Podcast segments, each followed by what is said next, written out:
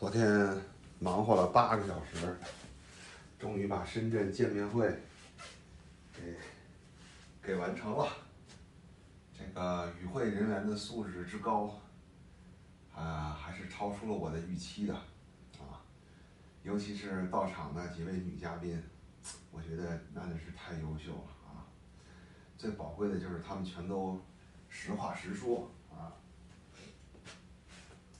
很有意思的就是，在这个分组讨论的时候，有一个大哥说：“哎，我给大家分享一个我的故事啊，啊，有一个我追了很多年的女性呢，呃，刚恢复了单身，那么她也知道我一直对她有意思，她于是呢就暗示我她又恢复单身了，然后呢，我就给了她一个积极的回应。”结果他从此以后就再也不理我了。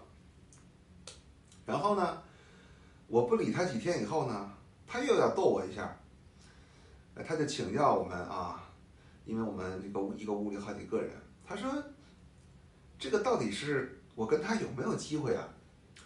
结果哈，呃，因为正好有位女士在听哈，她就非常诚恳的说，她说我觉得你没有机会了啊。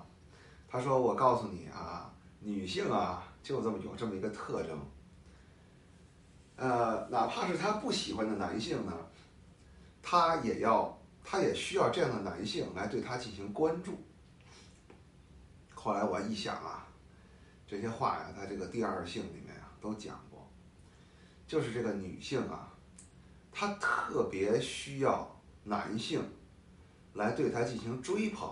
来满足她内心的虚荣和安全感，这个啊和道德无关，是一种生物机制。啊，为什么波伏娃把女性叫做第二性呢？就是女性她不能直接的从外部环境中获得认同感和成就感，征服外部世界这件事情对女性来说，她的成就感远远不如很多舔狗来追着她舔这件事情。啊，女性。她她的成就感，更多的是来自于她周围的封闭环境带给她的。所以啊，以前